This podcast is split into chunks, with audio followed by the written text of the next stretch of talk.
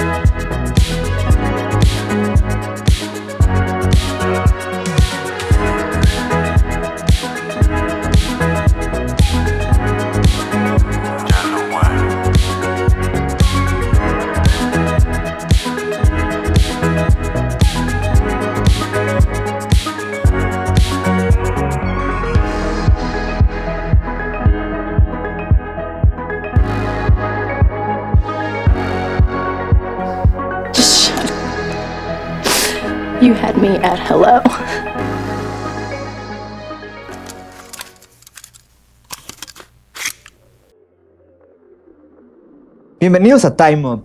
Regresamos otra semana con otro episodio y aprovechando esta semana del amor y la amistad, eh, hablaremos de un tema que se va como que adecuando a, esta semana para los que no tenemos con quién celebrarlo.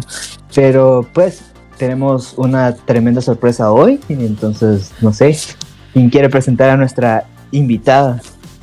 Esta semana tenemos una invitada muy especial, es una muy amiga nuestra de hace mucho tiempo y es súper experta en este tipo de juegos. Creo que tiene una perspectiva muy amplia de lo que es esto, porque a pesar de que nosotros nos gusta todo este tema de los videojuegos, creo que es un ámbito que ninguno de acá domina. Entonces, uy, tenemos acá a la experta. Y me alegra presentarles a Hummingbird. Es, no sé, Hummingbird. Saluda. Uh.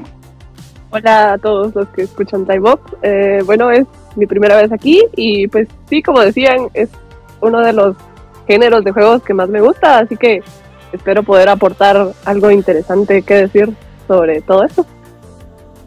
Hummingbird ha jugado varios videojuegos dentro de los que parte de su temática es el crear estas como relaciones, por así decirlo.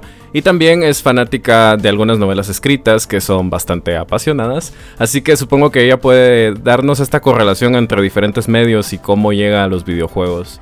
Me sorprende que no te hayamos invitado antes porque es como de nuestras amigas cercanas y eh, ya todos habían pasado por Time Up. Ah, faltará alguno, pero la verdad es que yo estoy muy feliz de que estés acá. Sí, yo también estoy muy feliz que estés aquí.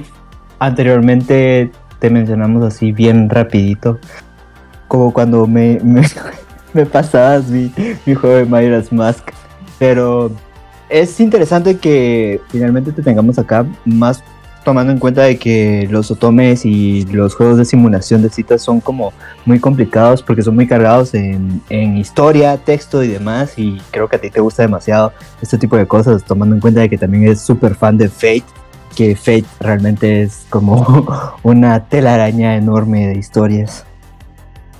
Sí, la verdad creo que este tipo de juegos no es para todo el mundo, porque sí, esto de que tienen mucho contenido, hay mucha gente que lo ve como muy abrumador, de que hay mucho que leer y realmente hacer no hay tanto. Entonces es un tipo de juego que es más de disfrutar la historia que realmente lo que juegas. Pero pues son buenas historias, algunas veces, porque también hay muy malas.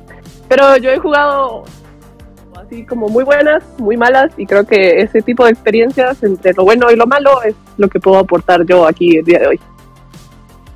Sí, yo creo que, o sea, este tipo de juegos, este género en especial, sería como lo que la industria de los videojuegos adaptó de las novelas clásicas, ¿verdad?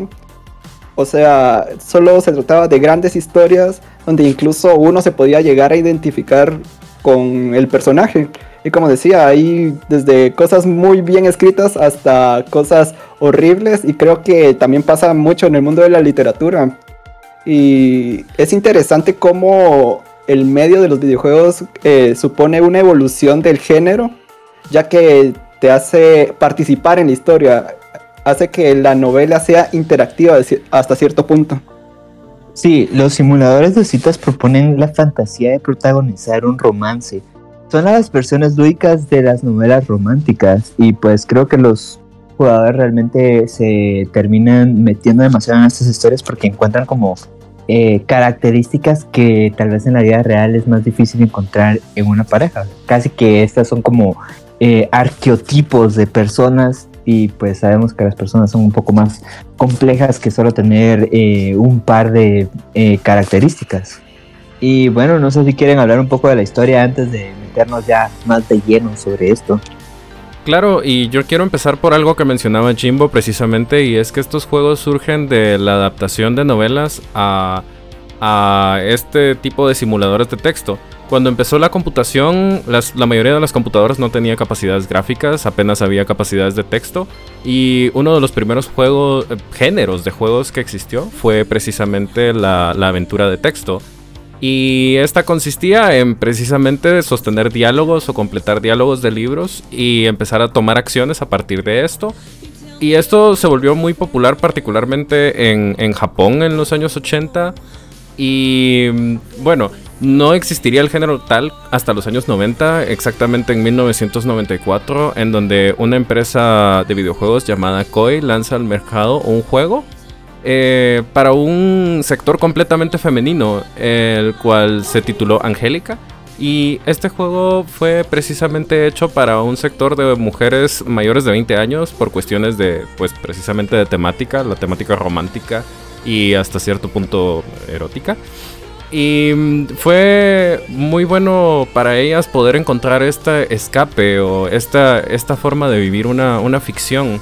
Esto toca con el fanfic, por así decirlo, y me parece muy interesante porque, bueno, a partir de esta época de los años 90, cuando ya empezó a haber más eh, cercanía con la tecnología, ya las personas se animaban a escribir sus historias. Sí, y pues creo que lo que atrajo aparte de la historia también fue la interfaz, que era muy fácil de, de comunicar eh, lo que el jugador quería dar a entender. Entonces, como que se iba eh, sumergiendo más en, en, la trama. Sí, y aquí Hummingbird dijo algo muy interesante. O sea, como que mucho de juego no tiene, porque más de escoger algún tipo de opciones de respuestas o escoger a qué personaje eh, te interesa más, ¿verdad? Eh, aparte de eso, no es como que haya mucho que hacer, nada más que leer. Y creo que uno de los juegos que cimentó las bases de todo esto fue uno creado por eh, esta empresa magnánime que es Konami, que incluso ha tenido como varios juegos de este tipo, pero el que cimentó realmente esto fue uno que salió en el año 2002, si no estoy mal, llamado Tokimeki Memorial, que asentó, como decía antes, las características que definen un simulador de citas. Eh, una de estas es de que tenía múltiples opciones de romance, tiempo límite para hacer ciertas tareas o ciertos diálogos, se podría decir. Y cualidades del personaje que debían potenciarse para llevar a cabo la conquista amada. Oh. Además, este juego eh, incluía lo que ellos llamaban el efecto bomba, ¿verdad? Que era la difamación contra nuestro protagonista por parte de una amante desatendida. O sea, si digamos te ibas por una persona en concreto, las otras se ponían celosas y te empezaban a sabotear. Eh, te decían gatas rompehogares, roba maridos, ya sabes, todo eso que nos decimos acá en Latinoamérica, pero allá en Japón, en ese entonces. Y eh, las demás jóvenes perdían interés en ti, entonces de eso se trataba, de mantener ese equilibrio y ese drama lo más controlado posible y se forzaba a crear una estrategia de organización que permitiera cuidar todos los amoríos al mismo tiempo. Sí, te hacía un cheater, eh, te quisieras o no. Y creo que Hummingbird y también Jimbo y también Tesla han estado hablando un poco de eso, pero pues eh, ya después realmente se toman como elementos de los mangas shoujo para formar los otomes, porque pues si alguien ha visto algo de este género, los personajes son muy estilizados, son muy atractivos, muy finos, tienen como elementos muy andrógenos también. Entonces creo que eso como que también fue atrapando más a, a muchas chicas en este género. Y no solo chicas, pero pues creo que ya tirando como el lado tome iba más enfocado para eso. Y pues eh, los protagonistas eh, experimentaban un romance puro o inocente en ambientes pacíficos y estables, que a veces es como eh, la ilusión de lo que el romance es. Los juegos Otome con el paso del tiempo han incluido elementos de acción, aventura, fantasía, en donde la heroína salva al mundo y paralelamente vive un romance. a los juegos Otome se les empezó a agregar como más drama que sea sacado como de otros juegos de acción y etcétera, porque llegó un punto donde los otomes se volvían bastante aburridos, todo era el típico drama de colegio de, uy, me peleé con mi amiga y etcétera. Entonces empezaron a agregar como temas diferentes, entonces hay algunos otomes que destacaron un poco por eso, pero realmente eran era para quitar el aburrimiento de solo leer un montón de texto que al final te salía lo mismo comprar un libro de drama y leerlo para y, entonces hacer más interesante el juego, empezaron a agregar algunos elementos un poco más interesantes que podré dar algunos ejemplos cuando empecemos a hablar ya más sobre juegos.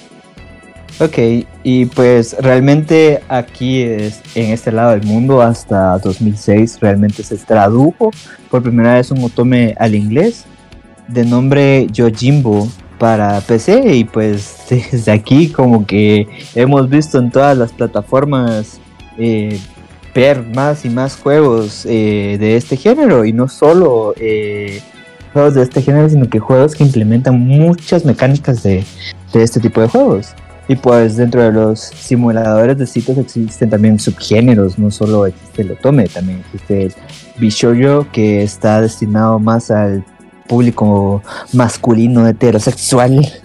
Sí, lo turbio de este es que consiste en seducir muchachas hermosas y el otome es más bien dirigido a mujeres para vivir amores con hombres, eh, con caballeros. Eh, también hay unos enfocados al amor eh, homosexual. Tenemos los GL y BL destinados precisamente a hombres y a mujeres que buscan interacciones con su mismo, pues con su mismo género.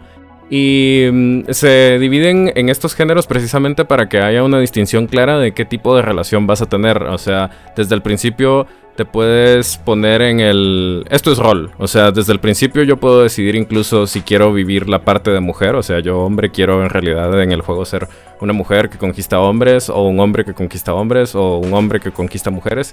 Entonces, lo de los géneros nos ayuda a saber qué tipo de relación vamos a construir.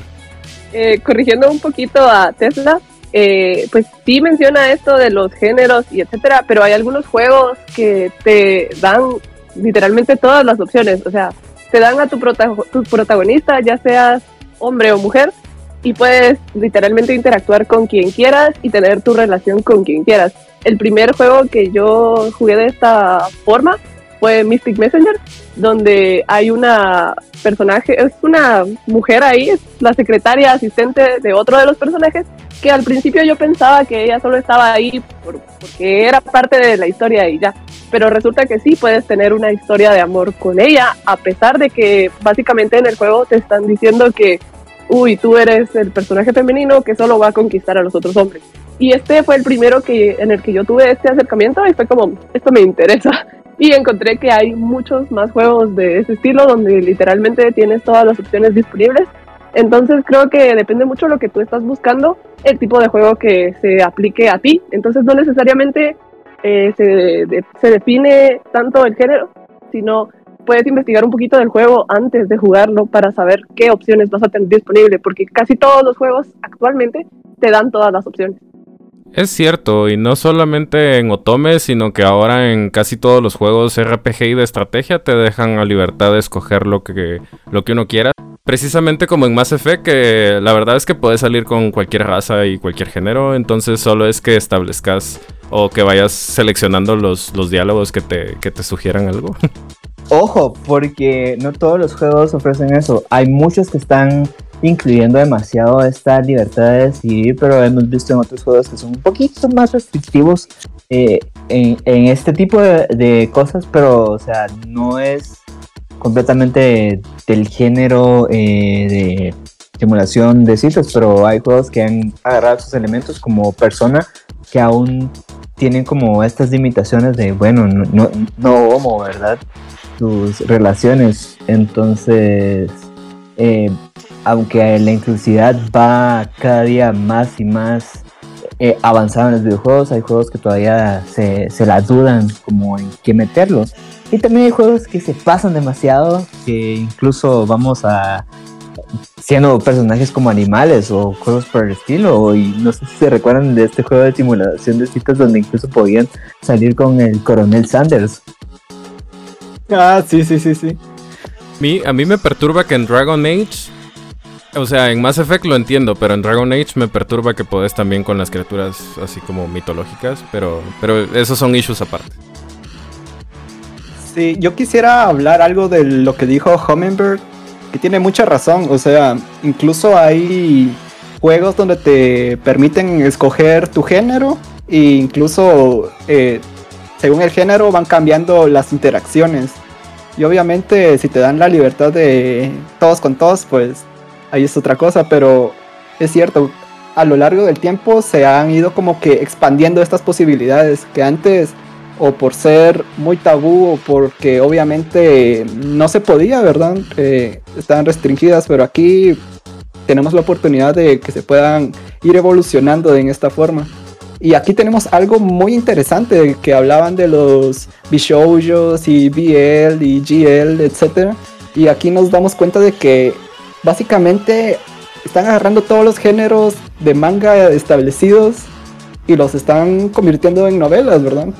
Porque obviamente hay juegos yaoi, yuri o lo que quieran.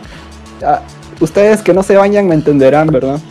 Pero, pero sí, obviamente eh, se está trasladando todo esto y es interesante que hay juegos originales con personajes originales, historia original, todo, que los convierten en series porque la historia está muy bien hecha o incluso les pueden llegar a sacar mangas o, todo este tipo, o sea, se expande a una a la multimedia completa. Entonces, no es como que solo eh, una cosa se inspira a la otra, sino que es todo un ciclo, ¿verdad? No, y también al revés, a veces hay adaptaciones de, de cosas populares como Evangelion, que también tiene su, sus juegos tipo simulador de citas que curiosamente también son parte del canon, pero no, no vamos a hablar de Evangelion por un rato. Y pues al final es bueno porque al final te faltan manos hasta para elegir a, todas tus posibles eh, parejas en un juego como estos y es muy interesante. Pero ¿qué les parece si hablamos un poco más sobre las características que hay dentro de de este género de videojuegos.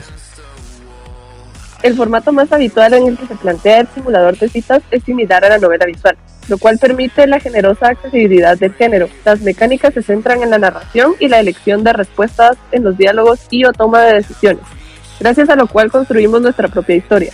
La puesta a prueba de habilidades como la puntería, el sigilo, etcétera, quedan relegadas a un rol secundario, puesto que el objetivo de un sim date es crear una experiencia relajada en la que la imaginación sea el elemento más activo y vuele sin la presión de morir al recibir demasiados disparos o derrotar a un jefe final complicado. Ojo ahí a los jugadores de los Souls. Ah, sí, eh, como decíamos antes, aquí es ese tipo de juegos que incluso a veces eh, puedes jugar muy poco y seguir con la historia totalmente. Es como no es por hacerlo sonar mal, pero es como para casualizar un poco lo que son los videojuegos, ¿verdad? Porque no es como que tenga muchas más mecánicas que hacer un, un par de elecciones. Y realmente aquí lo importante es la historia, la narrativa y cómo va contada. Y más que nada también es el diseño de los personajes. Creo que es algo elemental en estos juegos, porque siempre hay personajes con características muy marcadas. O sea, como decía antes, eh, Spider-Man son básicamente arquetipos y siempre está como el tipo rudo, el misterioso, el gracioso, tu amigo de la infancia. Todos esos eh, casi que siempre están como que calcados en cada juego y lo importante es ver cómo o el background que tienes con cada uno. Entonces, eh, también creo que algo que es muy influyente es el estilo visual de los personajes. Es algo que se esmeran demasiado porque obviamente ahí te das cuenta con quién te quieres quedar, ¿verdad? Y, es, y es gracioso porque hay mucho esmero en el diseño de personajes, más no en el personaje principal que es el puesto que nosotros ocupamos. Porque muchas veces esto es tomado en primera persona y no existe una imagen visual de quién es el personaje porque nos intenta eh, dar una inmersión más grande haciendo ver que realmente nosotros somos quienes están experimentando esta historia, entonces nos sentimos más identificados con las respuestas y más porque también nos piden nuestro nombre, entonces como no sé, un chico guapo o una chica guapa viene y nos, nos llama por nuestros nombres, entonces es como, uy, esto me interesa más, ¿verdad? Últimamente creo que han agregado un poco más la idea de, bueno, voy a meter a este, este personaje medio diseñado para que represente al personaje que tú eres, pero realmente no es tan utilizado y siempre usan como un arquetipo súper básico que puede ser cualquier persona. Lo que más he visto en los otomes cuando agregan al personaje femenino es a una chica de cabello largo y castaño, y eso es todo.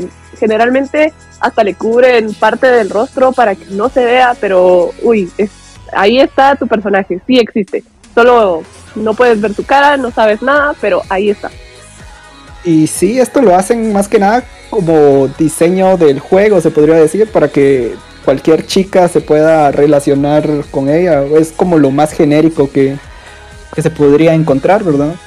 Entonces, si ponemos a un personaje con una personalidad muy definida, posiblemente le juegue en contra al juego y es como, uy, no, yo no me parezco a esta tipo, ¿verdad? Por eso es que generalmente eh, la actitud que toman esto de tipo de personajes es como muy plana y para que uno pueda llenar esos vacíos con su propia personalidad, ¿verdad? Sí, esto no es muy nuevo en los videojuegos, hemos visto esto por años, miren a Link, o sea, siempre has podido ponerle tu nombre, no tiene diálogos, y ahora lo más que llega es tener un gemido como de ja, uh, ja, pero no, no hay, o sea, eh, no tiene voz, no tiene opiniones y pues creo que siempre han hecho esto en los videojuegos para darnos como tal vez un avatar para introducirnos en él, pero no para contradecir si tiene nuestra personalidad o no. Es un lienzo en blanco al final de cuentas precisamente hablando de lo que es un otome, yo mencionaba antes cómo el otome parte de estos primeros juegos de texto que eran más que todo las novelas y eventualmente se volvieron novelas visuales. Y es importante diferenciar la novela visual del otome. varios géneros de juego están estrechamente ligados, incluso pueden caer bajo una misma categoría, pero hay que aprender a diferenciarlos bien ya que no son lo mismo. Las novelas visuales son ese tipo de juego en el que lo importante es contar una historia, dando pie a varios finales, pero en el que no necesariamente estamos obligados a que haya un romance. En cambio, en el género otome, este se basa explícitamente en formar una relación amorosa con algún personaje. Sí o sí, con por lo menos un personaje vamos a, vamos a establecer una relación. Eh, un ejemplo de novela visual en los videojuegos es Danganronpa o Phoenix Wright, en donde se toman varias decisiones como motor de una historia, pero sin ligar necesariamente a un encuentro amoroso o romance. Sí, aquí nos damos cuenta de esa diferencia entre lo que es una novela visual y un otome. Como decía Tesla, generalmente van de la mano, o sea, incluso un juego puede ser una novela visual y un otome al mismo tiempo. Eh, se puede encasillar en varias cosas, pero la diferencia por separado es de que uno estrechamente tiene que estar ligado a un romance y el otro puede ser una historia de aventura, ficción, eh, lo que sea, ¿verdad? Y, como decía Tesla al inicio, eh, este tipo de rol, se podría decir, eh, era muy popular antes porque obviamente estaban limitados por la tecnología de entonces. Y tenían este tipo de historias interactivas y ahí se podría decir como que fue el precursor de las novelas visuales, aunque en ese entonces solo eran novelas, ¿verdad? Entonces, sí, creo que ahorita es el momento idóneo para que demos un par de ejemplos como el que dio Tesla ahorita, como lo que era Phoenix Wright, que, que ya lo conocemos, ¿verdad? Es la historia de este abogado que va resolviendo casos. Y obviamente ahí no hay ningún tipo de romance, es él resolviendo casos. Y no sé, si quieren que hablemos un poco de los más populares o de los que ustedes hayan jugado o incluso juegos que hayan implementado esta mecánica por aparte, ¿verdad?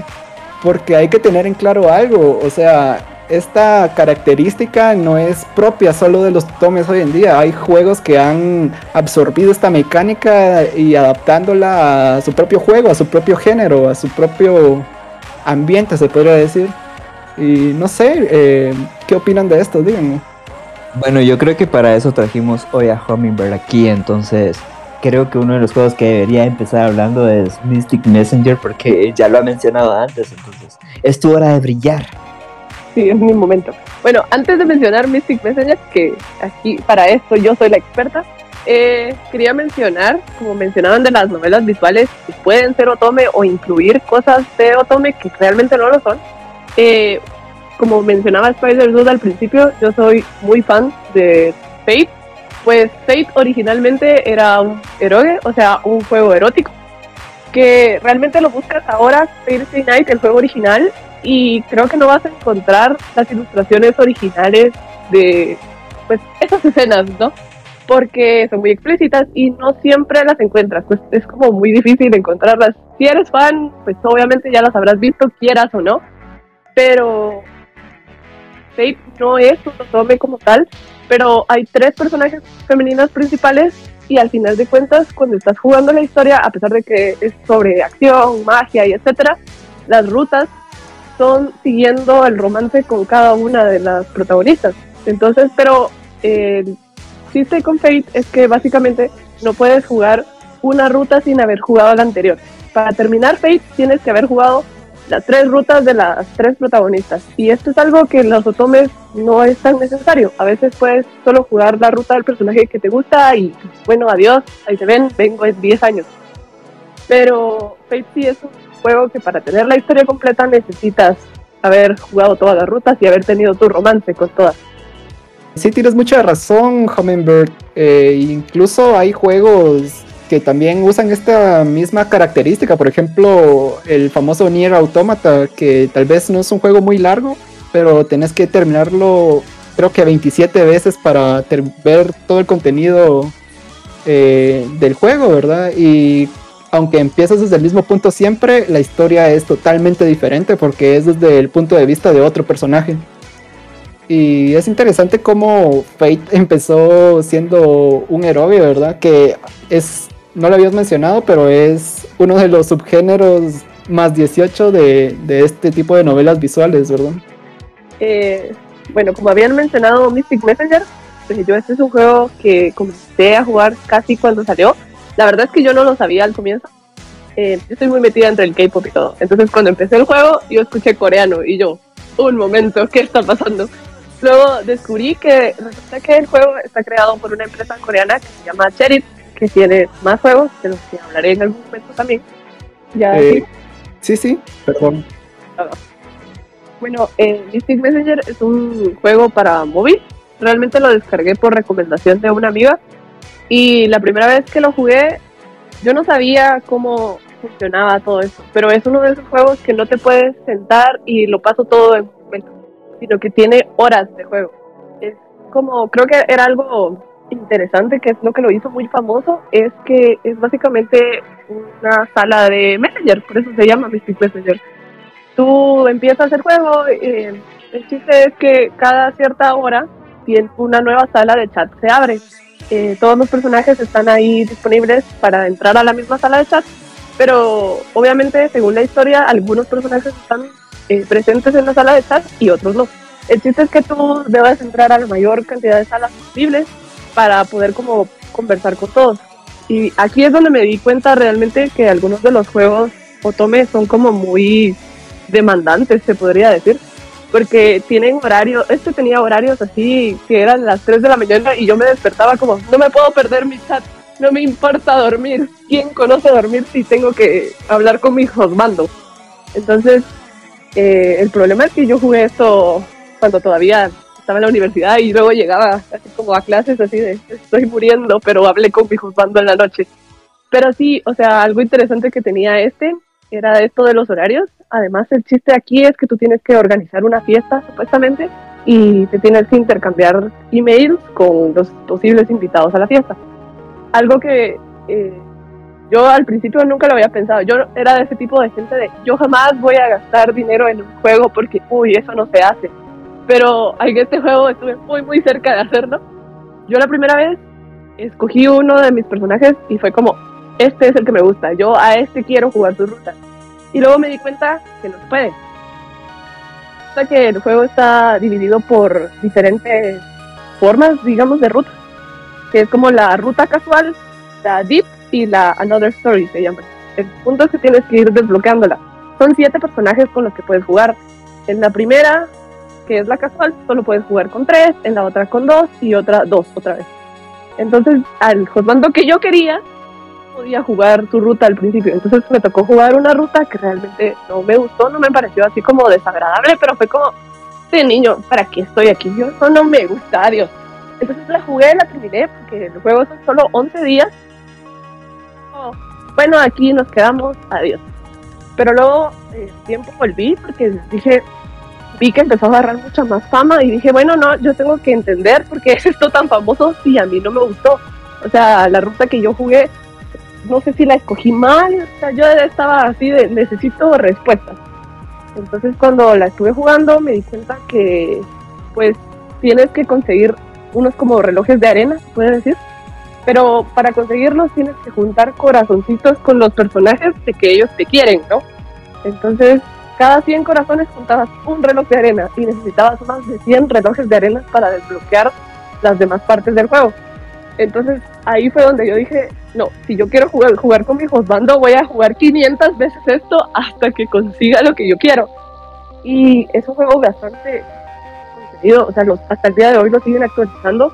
Realmente tiene cada personaje, son siete personajes, cada uno de ellos tiene siete finales diferentes. Solo dos son buenos finales y los demás son finales malos. El chiste de esto es que puedas ir desbloqueando imágenes cada vez que juegas como que un final diferente.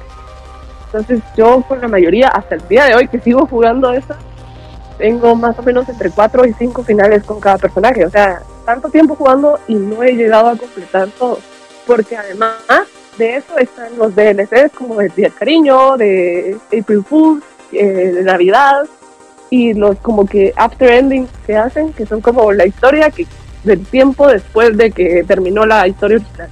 Y todo eso se desbloquea con relojes, de estos que tienes que ir consiguiendo en el juego.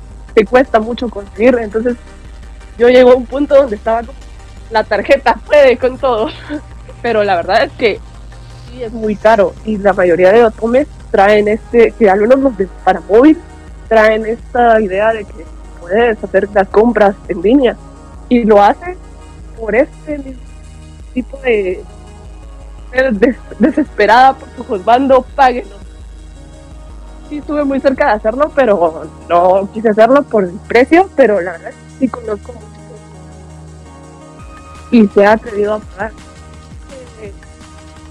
Buen juego y es sorprendente que para ser una empresa coreana que no tiene tantos éxitos, con sus títulos anteriores, pues llegara a tener tanto éxito con uno solo. Por eso es que siguen actualizándolo, porque sus títulos anteriores, a pesar de que también son otomes, no le llegaron al nivel.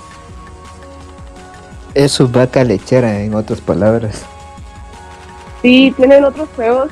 Eh, algo también que hizo que mucha gente se interesara con los otros juegos es que eh, los unieron de cierta forma. O sea, trataron de hacer que Mystic Messenger eh, tuviera relación con los juegos anteriores, para que la gente jugara a los anteriores, que se llaman Dandelion y Nameless. Yo jugué solamente Dandelion, eh, no es muy bueno. Básicamente, si te gustan los furros, tu juego. Pero ese sí es para PC. Y pues el chiste era que tu protagonista te encuentras una canasta con animalitos y ahora los cuidas y de repente se convierten en hostbandos. Y es como esa es la temática. Pero trataron de meter muchas pistas de los otros juegos en Mystic Messenger para como llamar la atención. Pero aún así realmente creo que no lo lograron. Sí, aquí nos damos cuenta de que creo que lo que les benefició en sobremanera es de que se pudieran trasladar a, a la plataforma móvil, ¿verdad? Porque así pudieron eh, aplicar este tipo de mecánicas, como decías, de que había un horario específico. Y esto es interesante porque eh, sabemos que los juegos móviles realmente viven, pero viven de las microtransacciones. Y este tipo de estrategias, se podría decir, como decía Hummingbird, de que casi que te orillaban a, a, pagar para ver qué pasaba o para jugar con el personaje que querías. Eh, es una práctica muy común en este tipo de juegos, ¿verdad? Y es interesante ver cómo una empresa intenta expandirse de su única franquicia eh, exitosa, se podría decir, porque antes los juegos de este tipo estaban relegados a PC nada más. Y me acuerdo porque jugué un par y era incluso costaba, costaba encontrarlos porque no estaban en Steam ni en, cualquier otro lugar. O no estaban traducidos, que es otra cosa. E incluso la gente hacía sus parches con malas traducciones al inglés. Y era un rollo intentar jugar este tipo de juegos porque eh, aquí en Occidente no se hizo tan popular hasta hace un par de años nada más. Y ni siquiera al inglés los traducían. Eran, es algo muy muy japonés, se podría decir, o muy asiático en este caso. Como decía, es, un juego coreano. Pero no sé. Eh, Tesla, ¿qué, ¿qué opinas de esto? Precisamente la idea es como eh, generar este vínculo amoroso, por así decirlo, y hasta cierto punto un poco tóxico, porque eso de, de, esperar un mensaje a las 3 de la mañana eh, yo he visto toxicidad en otros juegos que implementan la mecánica del otome, como en Catering precisamente, que es un juego de puzzles, pero con este elemento como medio RPG, medio otome, en donde tenés que salir con, varias chicas, pero la principal es, es, uh, Catering, si no estoy mal. Em, y me parece interesante eso, que la versatilidad de cómo el juego se trasladó al móvil.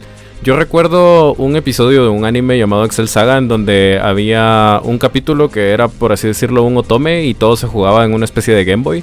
Entonces también las plataformas portátiles como el DS, el 3DS, el, el, PSP tuvieron varios de estos juegos porque precisamente el llevar esto a todos lados y sentir que constantemente estabas mensajeándote con alguien o que de repente tenías que revisar cómo estaban las cosas, es como, es como un Pokémon o algo así que cargas contigo y que vas viendo y revisando ahí y sentís esa necesidad compulsiva por saber cómo están las cosas. Entonces me parece una interesante mecánica el, implementarlo en los juegos móviles también. Yo creo que esta mecánica de los mensajes vino a cambiar varios juegos. O sea, hay muchos juegos Otome para móvil, muchos muy malos, muchos muy buenos, pero incluso los nuevos ahora están implementando esto de mensajes y llamadas con tu hostbando porque Mystic Messenger logró tanto éxito con eso.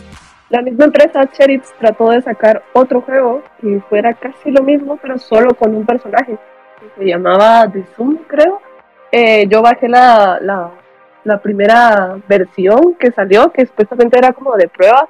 Eran solo 15 días de juego, si no estoy mal. El chiste era que era para que tú le dieras la opinión a la empresa de qué te parecía el juego. La verdad, para empezar, el protagonista era horrible, una muy mala ilustración y eso como que cambió todo. Pero el chiste de este era que no fuera como Mystic Messenger, que tenía horarios, porque Mystic Messenger luego se volvió tan fácil que entrabas a internet, buscabas el horario de los chats y ya solo tenías que esperar tal hora y sabías que te metías y se acabó. Pero de Zoom como que intentaron mantenerlo de Mystic Messenger, pero de otra forma, que era que de todas formas este personaje te enviaba mensajes como, ay, buenos días, etcétera, etcétera, y tenías llamadas, donde tú solo tenías que tomar un botón para dar la respuesta y se acabó. Eh, pero la verdad es que no tuvo el mismo éxito porque básicamente quisieron hacer un Mystic Messenger pero barato. Entonces, al final ya ni siquiera salió el juego porque a la gente no le gustó, sobre todo porque los fans de Mystic Messenger fueron los que empezaron a tratar de apoyar el juego por ser de la misma empresa. Pero fue tan malo que al final creo que Cherry se rindió o no lo sé, pero ya ni siquiera supe yo más información sobre ese juego. Tesla mencionó que era una mecánica muy tóxica, pero yo creo que es una mecánica para volver el juego más inmersivo, porque ¿quién nos ha quedado hasta tarde respondiendo mensajes de alguien o esperando el mensaje de alguien o una llamada? Sería una mentira decir que no, pero pues creo que, esa mecánica es de las cosas que cambió mucho el panorama para los otomes. Como decía Hummingbird, que se ha intentado implementar en otros juegos ya, pero, pero creo que es porque te da e, esa sensación de que realmente estás interactuando con alguien más. Y creo que en la era en la que vivimos es más fácil el romance a través del teléfono y de los chats que antes. Entonces creo que dar una interfaz que se parezca a esa conversación, a ese intercambio, eh, te hace un poco más caer en que realmente estás viviendo un romance con el personaje que estás eligiendo o los personajes. Sí, eh, como decías, realmente esto le da un nivel de inmersión totalmente diferente. Y aquí hay un gran contraste de cómo empezó a cómo es hoy en día. Porque antes, como decíamos, era más parecido a una novela y era solo leer, leer, leer. Y ahora es más cercano a una interacción real. Y es interesante porque, como decía Hummingbird, eh, generalmente hay como finales buenos, finales malos y se trata de eso, de que hay un montón de finales eh, por, eh, por descubrir y ese es el chiste, es un género que se presta mucho, pero mucho a la rejugabilidad. Por, por esto mismo, porque hay tantos personajes eh, interesantes o unos que no te llamen tanto la atención, pero esa es la parte del chiste, es de descubrir a los personajes y y puede ser, por ejemplo, solo de amistad en algunos casos o hasta un romance.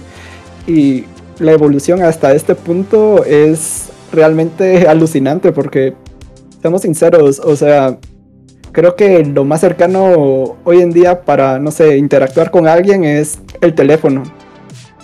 Y si no, no habrían tantos catfish y engañarían a gente de esa forma, ¿verdad? Porque a pesar de que sea un medio tan frío como lo es, eh, no sé, los mensajes de texto, eh, de cierta forma se puede llegar a sentir uno con esa aproximación a la persona, ¿verdad? Es algo raro, pero es, es, real, lastimosamente. Y más ahora en temas de pandemia, es, creo que se potenció muchísimo también. Ojo con Jimbo que hace catfish. Eh, soy un hombre obeso en un sótano, lo siento, ya se tenían que enterar en algún momento. Creo que también una mecánica que se empezó a agregar últimamente, sobre todo en los juegos de móvil, porque Otomes hay para casi todas las plataformas ahora, eh, son los gacha. Antes, yo recuerdo que cuando empecé a jugar Otomes, casi todos los jugaba como en páginas web y alguno que descargar para tu computadora y etcétera. Pero ahora, como hay tantos para móvil, los de móvil empezaron a tener esto de los gacha donde lo que tienes que hacer es coleccionar las tarjetas de tus hostbandos y es como otra vez las microtransacciones, ¿no? De que tienes, necesitas conseguir las cosas para poder intentar conseguir la tarjeta de tu hostbando. Y sobre todo porque tratan de sacar esto de eventos especiales de por tiempo limitado va a estar esta tarjeta y la necesitas. O sea, te obligan a de, de verdad, mírala, la necesitas. Creo que uno de los juegos que incluyen esto ahora podrían ser Obey Me, que este incluso tiene un mini anime ahora que lo pueden encontrar en YouTube. Y eh, uno que no es, creo que es bastante nuevo, que es de la empresa MiHoYo, los mismos creadores de Genshin Impact y Honkai Impact, que se llama Tears of Timmy. Eh, ambos son de gacha y consigue tus tarjetas porque las necesitas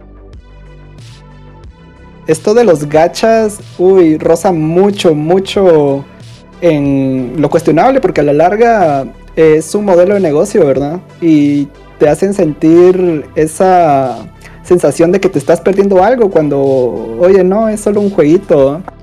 Y hay niveles de que la gente se llega a obsesionar y a, no sé, despilfarrar cantidades absurdas de dinero en esto y a la larga es solo un modelo de negocio y es, es cuestionable, como decía, porque esto tal vez no lo sepan muchas personas, pero hay personas que están más predispuestas a la ludopatía, que es como eh, la obsesión por querer apostar o, o, algo así, y ese sentimiento de recompensa cuando obtienen lo que obtenían en algo supuestamente al azar, ¿verdad? Es, es lo que le da esa satisfacción instantánea. Y hay algunos países que están intentando regular esto y también creo que van también más por el lado de las loot boxes cuando se han dado cuenta de que incluso niños han agarrado las tarjetas de crédito de sus papás y les meten dinero. Es todo un rollo, ¿verdad? Y obviamente son prácticas eh, corporativas que lo que quieren es solo maximizar sus ganancias. Y no sé, eh, creo que es algo que se ha estado popularizando últimamente. Y no sé, eh, díganme su opinión, si están a favor, en contra de esto. Y es raro cómo se expanden a este tipo de cosas, porque antes ni de chiste te podías imaginar que, que un gacha estaría ligado a un simulador de citas, ¿verdad? No, y creo que realmente es horrible cómo los gachos se han vuelto como tan populares. O sea, te venden un juego gratis, entre comillas, que al final terminas gastando más dinero en él. Y lo hemos visto en juegos así populares como lo es Fortnite o también en otros juegos que también ya uno pagó, como el fiasco que hubo para eh, Battlefront 2, donde finalmente a EA le pusieron un, un stop ahí de, de forma legal pero que feo que incluso en juegos eh, como los otomes y los simuladores de citas se estén viendo afectados por este modelo de negocio, tomando en cuenta de que ya de por sí hay eh, un estímulo fuera de, de, esta como apuesta a la hora de jugar este tipo de juegos, porque es como vas simpatizando y vas tratando de llegar a una conclusión positiva con un personaje y ahí tienes este, este constante, eh, digámoslo, premio de tu cerebro en la serotonina a la hora de llegar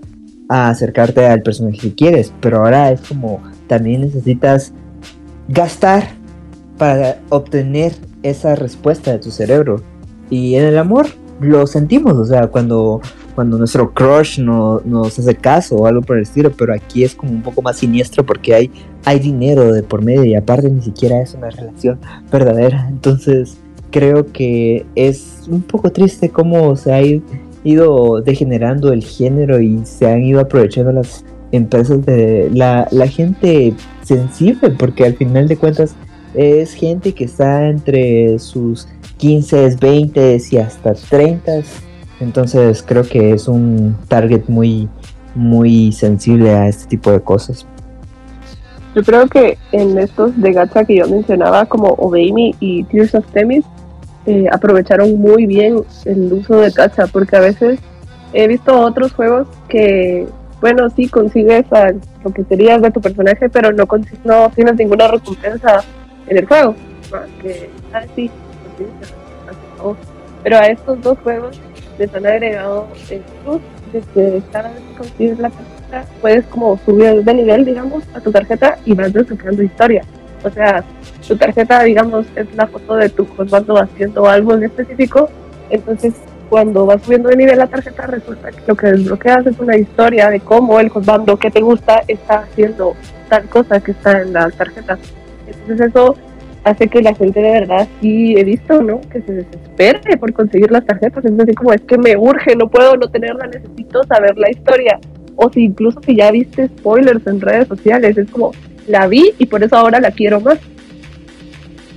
No solo hay otomes que son gacha, también los juegos estos estilo Candy Crush o de resolver puzzles se venden a veces como otomes, o sea, se venden con estas cinemáticas en donde aparentemente vas a tomar decisiones que tienen que ver con relaciones, pero no, al final solo es un Candy Crush en donde te van a pagar micro, vas a tener que pagar microtransacciones para desbloquear escenas o para desbloquear tarjetas con la historia de fondo. Pero eh, me parece, a mí me parece muy mal porque ilusiona a la gente y la gente es como eh, se engancha muy fácilmente a este tipo de cosas en donde uno ve que hay drama o que hay, que hay relación o que parecen medio novelescos. Eh, y lo vi precisamente hace unos días en un video análisis que era una especie de foro eh, sobre lo engañosa que es la publicidad de los juegos móviles. Pero ha pasado toda la vida, ha pasado también en juegos de consola y eh, en donde se ha tratado de implementar esto en los típicos juegos de, toma de decisiones, estos juegos que más parecen cinemáticas. Entonces, no sé, me parece muy sucio de su parte. Y también la gente que, que rápido se, se engancha de estas cosas como para decir, bueno, ya lo vi, así como decías, eh, ya lo vi en internet, pero lo quiero tener. O sea, como que fuera un coleccionable o como que fuera una tarjeta, pero no, es algo virtual, pero ya depende de cada quien en qué quiera gastar su dinero, siempre que sea su dinero, por supuesto. Eh, sí, aquí tienes bastante razón, Tesla, con lo de la publicidad engañosa, y es algo a lo que quería llegar también, porque estos juegos, no sé si he sido el único, pero se publicitan mucho en las redes sociales, especialmente en Instagram, y, y hay juegos que se miran hasta no sé, risibles o ridículos, pero es como, mm, solo vamos a descargarlo por curiosidad. Y creo que se agarran mucho de eso, del clickbait, ¿verdad?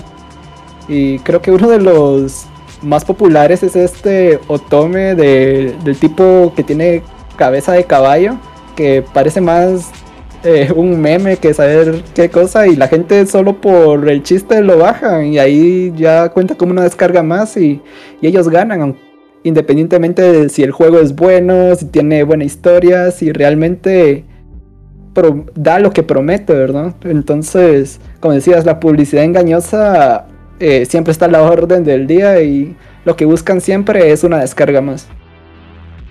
Bueno, yo creo que yo me he estado sintiendo atacada personalmente en los últimos comentarios porque yo soy el tipo de persona que ve una publicidad de un botón y dice, esto se ve horrible, lo voy a descargar. Pero al final de cuentas creo que me he topado con buenas historias, eh, muchas muy malas, la verdad, muchas malas experiencias, cosas que ya ni siquiera recuerdo los nombres, solo recuerdo que los descargué y fueron horribles. Pero sí, yo soy el tipo de persona justamente que hace eso. Pero lo hago no esperando nada, sino yo sé que este juego va a ser malo, pero lo voy a descargar de todas formas. Pero muchos de estos juegos he visto que tienen estas mecánicas de solo puedes hacer ciertas cosas por día, es como para mantenerte jugando, para que termines la historia, así como por día puedes eh, ir a cinco lugares y se acabó. Pero a mí este tipo de juegos no me enganchan, la verdad. Generalmente es como juego un par de días, me aburrió y me voy uno de los juegos que jugué primero que tenía este tipo de mecánica es muy, muy popular. Se llama Corazón de Melón. Tiene como 500 traducciones ese juego, la verdad. Y lo jugué con todas las traducciones posibles usando el traductor de Google en su momento.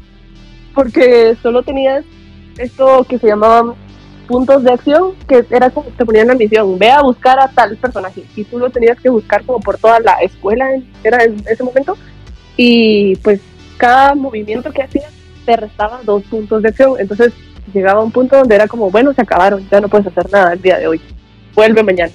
Y entonces ese era un juego que te mantenía bastante enganchada. Yo siento que hay mucha gente que lo sigue jugando aún. A mí ya no me gusta realmente. Sé que le sacaron como versiones diferentes. O sea, terminas el de en el instituto, que es como cuando te gradúas, se acaba. Luego está el de la universidad. Ese no recuerdo cómo termina realmente porque ese no lo jugué. Y luego hay otro tampoco sé bien. Dice algo de en el amor, pero no lo jugué. Solo sé que ese juego tuvo cierta polémica porque cuando cambiaron del instituto a la universidad, esto de los puntos de acción ya no era solamente por moverte del lugar, sino que también te lo quitaban por diálogos. Entonces eso como que ahí fue donde a mí me perdió por lo menos ese juego, donde fue como, no solo ya es difícil poder avanzar en la historia, todavía con que me pongan esto como que para que avance aún menos, eh, sí era bastante frustrante, porque además te dejaban los diálogos al menos a medias. Tú estabas jugando y de repente era como, bueno, ya no puedes, ya no terminaste esta conversación, se acabó. Y tenías que regresar al día siguiente. Eh, creo que hay muchos juegos que tienen ese tipo de mecánicas donde te ponen un límite de lo que puedes hacer en un día, porque hay muchos también que se pasan, digamos, te dicen que el juego en total son 5 horas y tú pasas las 5 horas sentada, terminaste y bueno, ya, se acabó, nunca más lo vuelves a jugar. Porque hay mucha gente también que yo he visto que solo juega la ruta del personaje que le gusta y ahí se acaba. Yo soy el tipo de persona que me gusta conseguir todas las rutas, solo como que para ver completa la historia.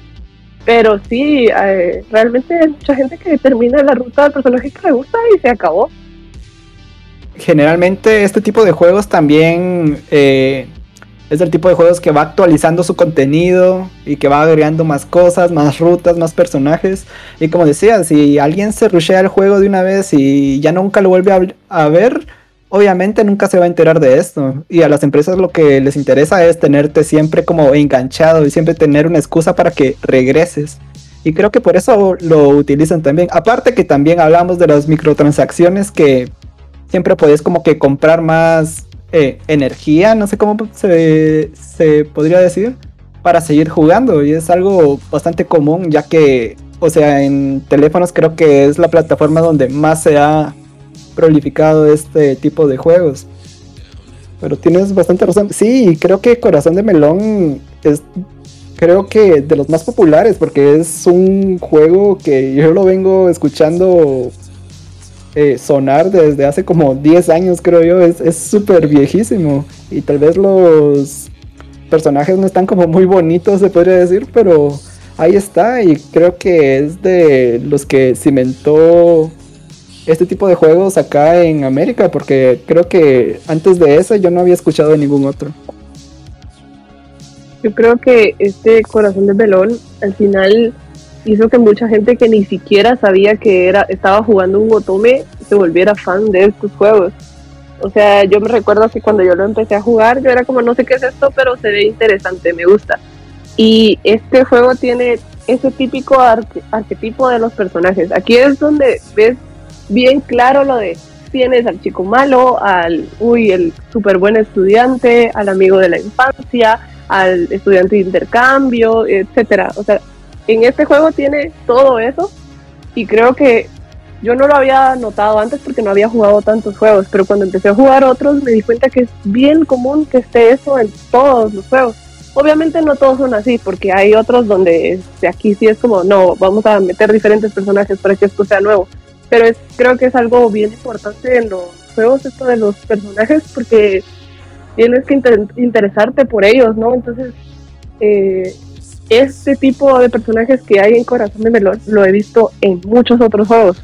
No, por, no es repetido lo hace malo, simplemente creo que es muy común.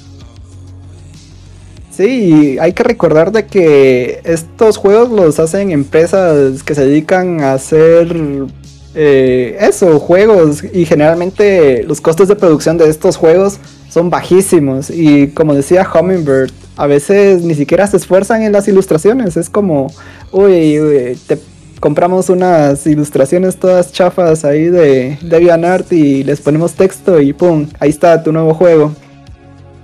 Pero, o sea, esto no es siempre así. Y hay personajes que están tan bien diseñados que bien podrían ser personajes de un anime, ¿verdad? Y es exactamente lo que hacen. O sea, las historias generalmente son tan buenas que los hacen eh, series de anime y o incluso películas o intentan venderte discos musicales con, los soundtracks de, de, algunos de estos, ¿verdad?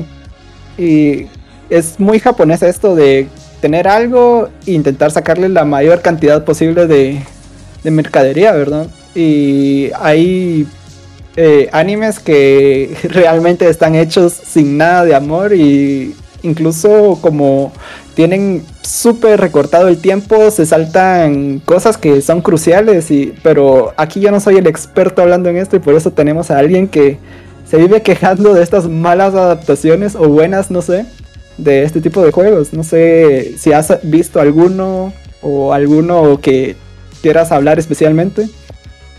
Creo que los que me cambiaron la vida a mal fueron los de Amnesia y Diabolic Lovers.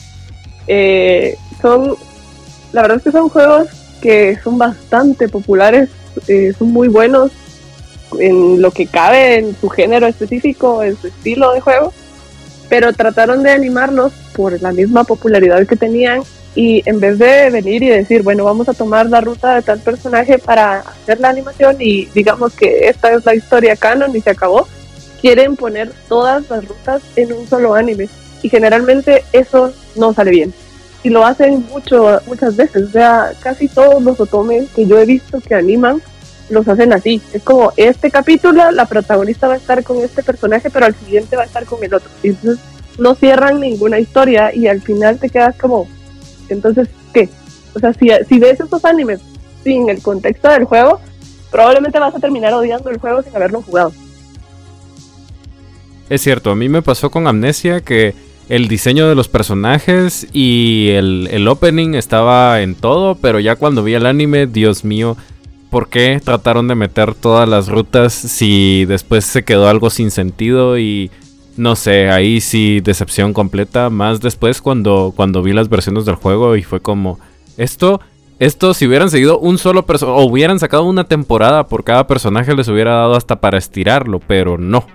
lo quisieron adaptar todo de un solo, aprovechando la popularidad, y lo único bueno que dejó fue el, opening y, y pues hacer más popular todavía, bueno, que se diera a conocer en otras partes del juego, para que la gente se diera cuenta de que qué mal hecho estaba el anime.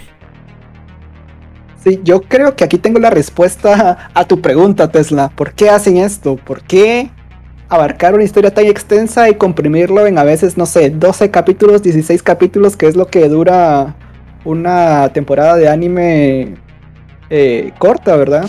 Que generalmente es lo que duran e, este tipo de adaptaciones. Y es porque no buscan hacer un buen anime. Realmente no buscan hacer un buen anime. Ni que se cuente bien la historia. Quieren un anuncio comercial de 16 capítulos. Es lo que te digo. Y, por eso es que hacen exactamente eso, de que te meten a un personaje en cada capítulo.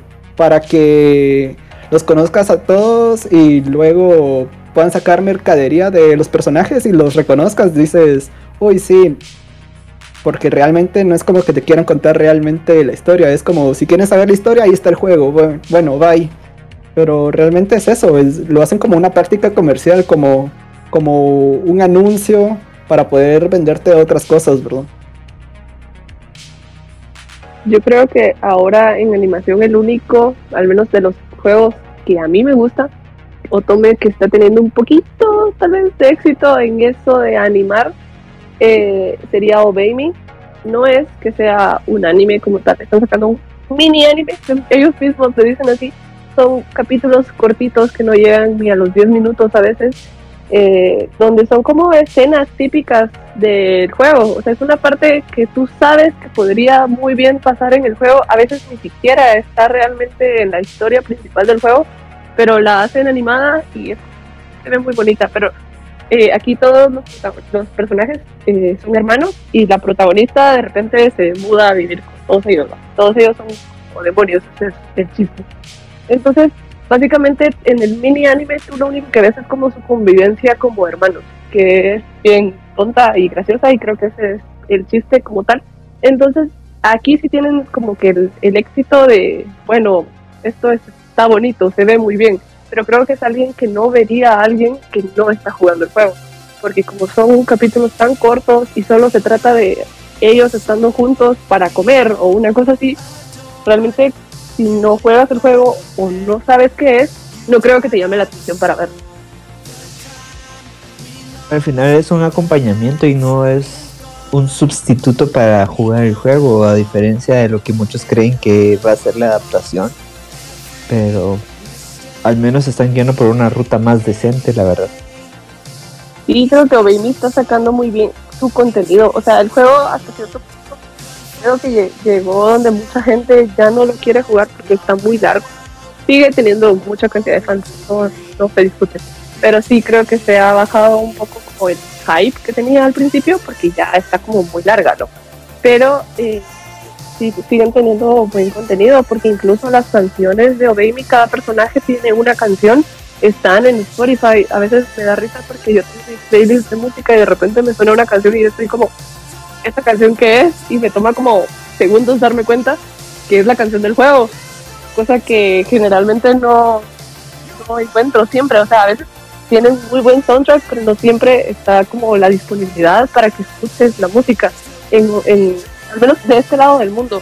Lo que buscan generalmente es que compres los álbumes de soundtrack. En cambio, Obey Me sí está de tómenlo todo, no importa cómo. Mini anime está en YouTube, oficial, y tienes el, la música en Spotify también, entonces creo que te da más acceso. Bueno, pero creo que los automes y los dating sims también se han ido filtrando como en otro tipo de juegos para que vean que la relevancia de este tipo de juegos eh, no solo se quedó ahí. Hay juegos tan populares que fueron cambiados a la hora de poner eh, mecánicas como simuladores de citas, como lo es el caso de Persona 3, que que muchos no recuerdan los juegos previos a este juego, pero sí recuerdan este juego porque fue donde empezaron a, meter como, ah, puedes quedarte con alguien, puedes tener interacciones con otros personajes, puedes crear amistades. Y eso no solo se queda como en parte de, ah, solo la historia, sino que te afectaba como en el gameplay. Y es algo que han seguido utilizando en los demás juegos de persona a partir de este juego. Eh, otros juegos que también eh, tienen demasiado este concepto de simulador de sitios, pero no tanto a esta escala. Eh, son juegos como Fire Emblem, que al final te puedes casar y hasta puedes ver a tus hijos. Aunque en ese último juego sí era más como de salir y tener como más interacción con cada personaje y pues el que más tuviera como eh, su porcentaje de, afectividad contigo, puedes terminar casándote con esta persona. Y al final del juego, cuando muestran como qué pasó con cada personaje, también te dicen cómo fue tu vida con, el personaje que escogiste. Y creo que eso le ha dado otra inmersión a los videojuegos, ya agregando como eh, esto de simuladores de citas. Pero no sé, ustedes díganme en qué otros juegos han visto estas mecánicas o en qué otros juegos han disfrutado más eh, que se hayan agregado esto. Tenías mucha razón con lo de Persona 3. Eh, creo que la mayoría concordamos de que esta franquicia casi que inició en la tercera eh, en el tercer juego, ¿verdad? Y hay algo bien interesante de lo que hablamos al inicio y este juego como que iba guiándose por eso también de que podías escoger también tu género, pero esto pasó hasta el Persona 3 portable. Entonces son cosas que tal vez uno cree que no afectan en la historia, pero sí afectan y van de la mano estrechamente con lo que es el gameplay, porque lo que le llaman ahí los social links, ¿verdad? Eh, eh, te ayudan a crecer como persona, se podría decir, y a que tus personas eh, tengan más experiencia y sean más fuertes. Y lo que hablábamos antes, y creo que Spider Dude lo mencionó, de que hay juego, esta franquicia persona no, no se atreve a dar ese salto para que, no sé, haya interacciones hombre con hombre o mujer con mujer. Y supuestamente hay un rumor de que en el Persona 4 eh, podías entablar una relación con, con que creo yo que se llama, eh, eh, que es como que tu mejor amigo. Pero al final no, no se.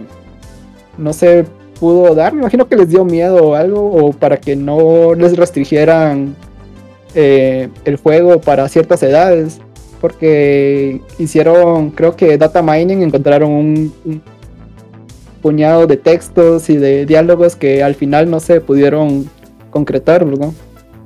Yo creo que esto tiene mucho que ver más que todo con la empresa que lo hace, porque curiosamente Fire Emblem, que es un juego eh, distribuido por Nintendo y creado por Intelligent Systems, ellos sí han optado a poder tener eh, relaciones con personajes del mismo género, pero en juegos como Shin Megami Tensei o también Persona eh, se han quedado como un poco atrás eh, en esto de la inclusividad. Y creo que también se ve como un poco en sus historias cómo manejan ciertas cosas porque incluso en Persona 5 hay cosas que uno dice mmm, esto lo pudieron haber manejado mejor incluso con las sensibilidades de hoy y no estamos diciendo que tienen que forzar el hecho de que puedas eh, escoger relaciones de, con personajes del mismo género, pero creo que es bueno poder tener como opciones más amplias y más realistas que solo con el mismo género, con géneros opuestos. Sí, y algo que hablabas de Fire Emblem, que, ay, no sé, a mí, a mí me pareció un poco raro cuando lo jugué, pero creo que era en el Fire Emblem Conquest, que incluso podías escoger a quién darle cariño y era como, uy, sí, te voy a dar palmaditas en la cabeza y tenías que hacerlo y no sé, a mí me pareció un poco extraño, pero es, es raro cómo intentan implementar este tipo de cercanía con los personajes.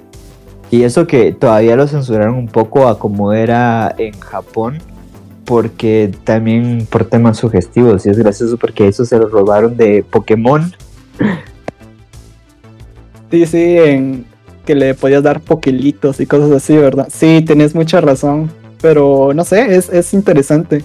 Y creo que un juego que podría decirse que es una adaptación de una novela, pero al mismo tiempo no, podría ser The Witcher. Todos sabemos que The Witcher empezó como una saga de libros eh, escrita por Andrzej Sapowski, creo que se pronuncia. Lo siento si lo pronuncié mal, pero una saga de libros de este polaco.